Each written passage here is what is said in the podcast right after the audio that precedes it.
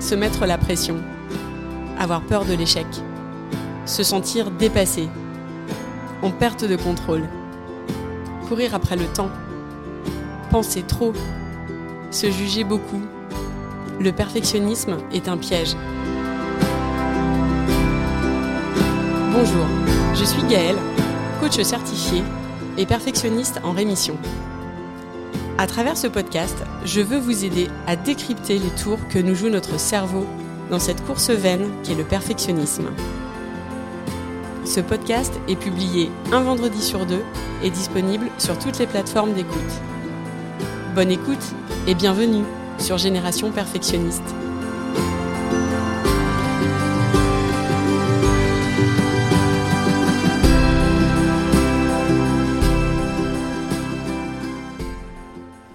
Écoutez l'épisode 10, Nos pensées, mode d'emploi.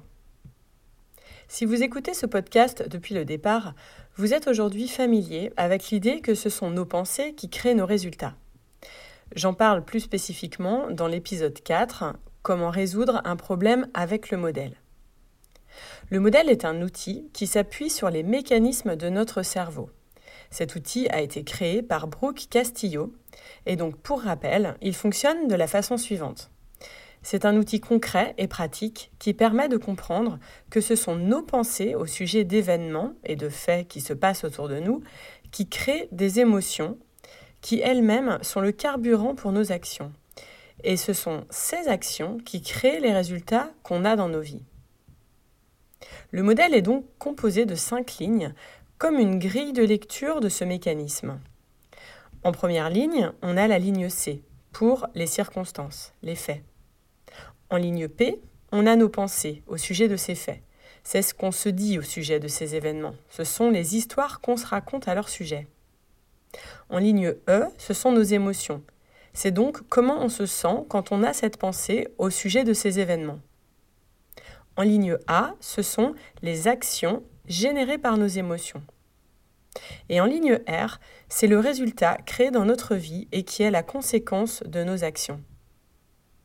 C'est important de l'avoir bien en tête parce qu'on comprend en suivant le fil de ces cinq éléments que c'est parce qu'on a une certaine pensée qu'on va générer une émotion, que cette émotion va être le carburant qui nous pousse à telle action et que, enfin, cette action créera un résultat pour nous. Je vous donne un exemple. Imaginons que vous ayez un mémoire à préparer. Ce mémoire euh, sera l'aboutissement d'un nouveau projet professionnel dans lequel vous vous êtes engagé. Si vos pensées au sujet de ce mémoire, c'est que vous voulez mettre toutes les chances de votre côté et faire du mieux que possible, alors parenthèse à l'attention de votre état d'esprit perfectionniste sans non plus y passer des nuits et s'épuiser, fermez la parenthèse. Donc si ce que vous souhaitez, c'est de mettre toutes ces chances de votre côté et de faire du mieux que possible, il est évident que ces pensées de, de mettre toutes les chances de votre côté vont vous nourrir d'émotions de confiance et de détermination. Ces mêmes émotions vous permettront d'avancer de façon constructive dans l'élaboration de votre mémoire. Vous irez chercher l'inspiration au fil de lecture, vous irez probablement questionner des gens autour de votre sujet et afin de nourrir vos idées, et vous ne baisserez pas les bras face aux phases de doute et de questionnement en sachant très bien que ça fait partie du processus de ne pas tout savoir tout de suite, mais qu'il y a des étapes transitoires. En résultat de ces actions, vous avancerez de façon positive et organisée vers la création de votre mémoire. Sans connaître euh, le résultat derrière, bah, vous serez bien là, maintenant, en train de mettre toutes les chances de votre côté et de faire du mieux que possible. A l'inverse, si face à ce mémoire, vous avez la pensée que vous ne serez jamais à la hauteur du travail à réaliser, vous allez vous sentir stressé à l'idée de commencer et probablement débordé devant euh, la tâche euh, à accomplir. Sur la base de ces émotions, vos actions, ça va être de ruminer sans cesse. Vous allez peut-être procrastiner et repousser le moment de vous lancer, et sans doute vous jugez beaucoup pour ça. Le résultat, c'est que comme vous pensez que vous ne serez jamais à la hauteur du travail à réaliser, vous ne démarrez pas vos recherches, vous ne commencez rien et vous ne vous mettez donc pas en marche vers votre projet. Et donc en fait, plus vous croyez que vous ne serez pas à la hauteur, plus vous créez pour vous un résultat où vous n'êtes pas à la hauteur. On est pile dans la prophétie autoréalisatrice. Nos pensées créent notre réalité. Beaucoup d'entre nous ne réalisent pas que certaines de nos pensées nous desservent. On pense que ce sont les événements autour de nous qui sont à la base de ce qu'on expérimente dans la vie, alors que ce sont les pensées qu'on a au sujet de ces événements qui sont à la source de nos expérimentations. Donc aujourd'hui, je veux vous inviter à faire un focus sur ce qu'on pense et pourquoi on le pense. Et aussi sur la question qui est est-ce qu'on pense ce qu'on pense de façon délibérée? Est-ce qu'on choisit vraiment d'avoir les pensées qu'on a dans nos vies? Ça me semble important de réfléchir à ces questions parce qu'il y a des événements, des choses qui se passent autour de nous et dans le monde autour desquels on n'a aucun contrôle. Le contexte social et sanitaire depuis maintenant deux ans et plus récemment le chaos politique euh, mondial qui occupe euh, tous nos esprits sont des exemples de choses qu'on ne peut pas contrôler. Ce que font les gens aussi, notre passé, ou des événements qui nous sont arrivés, toutes ces choses, nous n'avons aucun contrôle dessus aujourd'hui. Ce sur lequel nous avons du contrôle, c'est ce qu'on pense de ces événements et la signification qu'on veut leur donner. Souvent, les gens vont dire Mais j'ai pas l'impression d'avoir du contrôle sur ce que je pense. Alors qu'en fait, la vérité, c'est que vous n'avez pas conscience de ce que vous pensez. Et la première étape doit être justement de prendre conscience de ce que vous pensez au sujet de votre vie. Prendre conscience de votre état d'esprit. Ça veut dire réfléchir à ce que vous pensez. Se demander pourquoi vous pensez ce que vous pensez et est-ce que vous souhaitez continuer de penser de cette façon.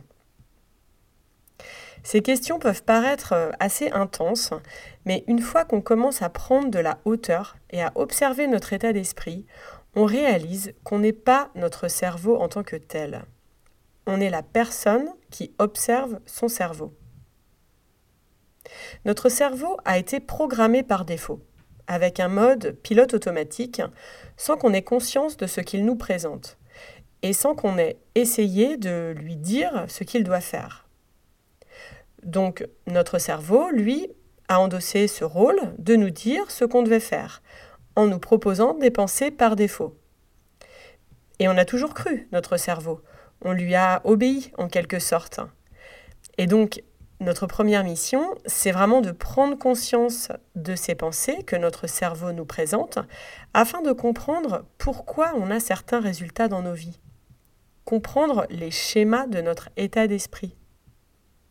Quand on commence à comprendre oh, la raison pour laquelle j'agis comme ça vient de ce que je ressens et donc de ce que je pense, ça peut vraiment bouger les lignes parce que le fait d'en prendre conscience est un énorme pas vers le processus de changement.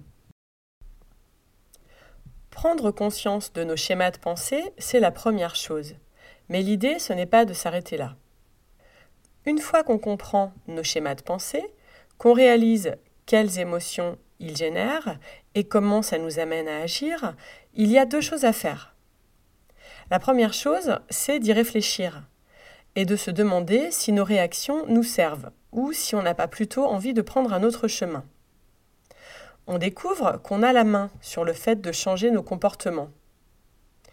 Si vous en avez marre, par exemple, de passer votre temps à grignoter, marre de procrastiner, euh, marre de vous mettre une énorme pression dès qu'un projet sympa vous est proposé. Si vous ne voulez plus surfer sur les comptes Instagram de vos concurrents pendant des heures. Si vous en avez marre de crier sur vos enfants.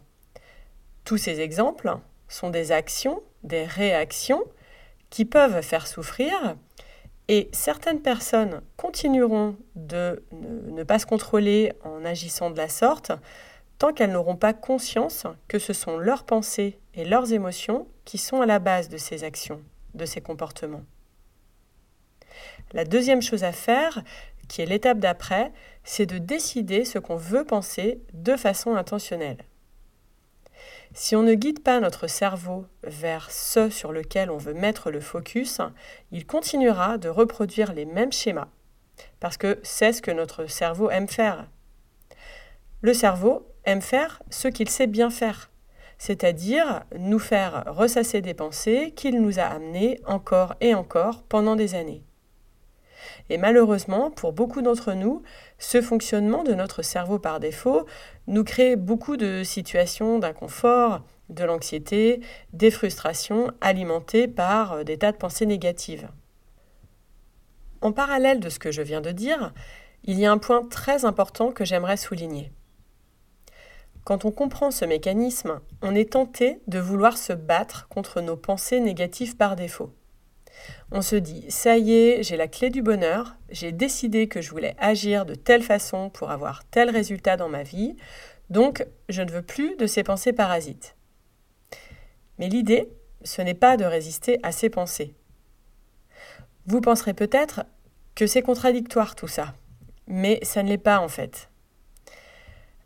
Ici, je veux vous permettre d'accepter toutes vos pensées, toutes vos émotions, et ensuite de faire le tri. On ne se met pas la pression en voulant gérer le truc parfaitement à coup de je veux changer ces pensées tout de suite, parce que le résultat, c'est que vous avancerez à contre-courant. C'est quand on accueille toutes nos pensées qu'on prend réellement conscience de leur présence.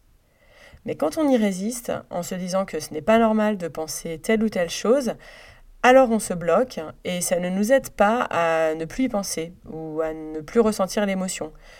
Au contraire même, ça ne fait qu'amplifier le phénomène et on finit par y réagir de toute façon. Ça fait partie de l'expérience humaine de penser et de ressentir des choses inconfortables. Si vous vous sentez triste au sujet de quelque chose, vous pouvez vouloir être triste, ou être bouleversé, ou même être en colère. Il y a des événements pour lesquels nos pensées sont bien sûr complètement assumées, ainsi que les émotions générées derrière. On n'est pas censé vivre nos vies autour de pensées exclusivement positives, tout comme c'est complètement OK de ressentir des émotions inconfortables. Vous ne devez surtout pas résister à ces émotions ou les mettre sous le tapis.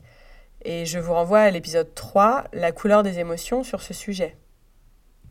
Ressentez l'émotion, laissez-la vous traverser, même si certaines semblent prendre euh, toute la place, le doute, euh, l'anxiété, la peur, la colère, je sais, on n'aime pas les ressentir, et pourtant ce sont des messagères inoffensives. C'est lorsque vous acceptez d'accueillir ces émotions que vous aurez accès aux pensées qui en sont à l'origine. Et une fois que vous aurez accès à ces pensées, je le sais, vous aurez peut-être envie d'y résister en premier lieu, parce qu'on se juge parfois, euh, beaucoup même, quand on comprend ce qu'on pense. Si par exemple vous prenez conscience que votre cerveau tourne en boucle autour de pensées du type euh, je ne suis pas à la hauteur, je suis nul, je ne suis pas assez mince, pas assez intelligent ou intelligente, pas aussi doué que ces gens-là, je ne serai jamais capable d'atteindre mon objectif, Bon, il est fort possible qu'avec ces pensées, vous vous mettiez en résistance, en vous disant que c'est pas normal de penser ça, qu'il y a quelque chose qui cloche chez vous, que vous devez être euh, le ou la seule à avoir ces pensées-là. Et donc là, concrètement, en résistant à vos pensées par défaut, vous vous coupez l'accès à leur compréhension. Peu importe quelles sont vos pensées, accueillez-les avec compassion et observez-les. Prendre conscience de nos schémas de pensée, je le disais tout à l'heure, c'est la première chose. Mais l'idée, ce n'est pas de s'arrêter là. Vous pensez que vous n'êtes pas à la hauteur? C'est votre choix de penser ça de vous aujourd'hui, et c'est OK. L'idée n'est pas de se juger, mais de regarder cette pensée avec curiosité, et de vous questionner alors à son sujet. Pourquoi vous faites ce choix de penser ça de vous? En quoi cette pensée vous sert aujourd'hui? Est-ce que c'est quelque chose que vous avez envie de continuer à penser? Vous pouvez noter ces trois questions par écrit et vous les poser au sujet d'une pensée que vous avez à votre sujet. Vous poser ces questions, c'est proposer quelque chose de nouveau à votre cerveau. Et comme notre cerveau adore répondre aux questions qu'on lui pose, il va chercher à y répondre sans mal. Notre cerveau est un outil super puissant qui est tout à fait capable de modifier son fonctionnement si on le nourrit des bonnes questions. L'étape suivante, c'est de réfléchir à ce que vous pourriez penser d'autre lorsque certaines pensées vous desservent. C'est ce que j'aborderai avec vous dans le détail dans le prochain épisode où nous verrons ensemble comment accéder à de nouvelles pensées. D'ici là, prenez soin de vous. Merci pour votre écoute et à très vite.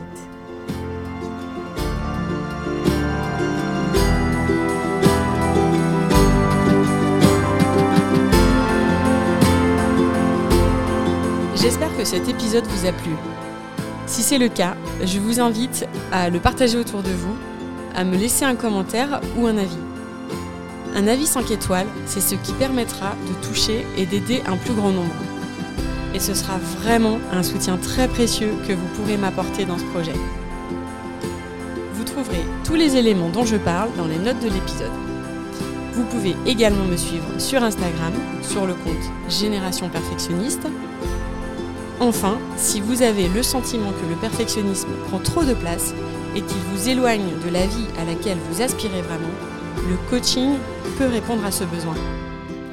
Vous pouvez me contacter et je me ferai un plaisir de vous aider. Je vous dis à très vite pour un nouvel épisode.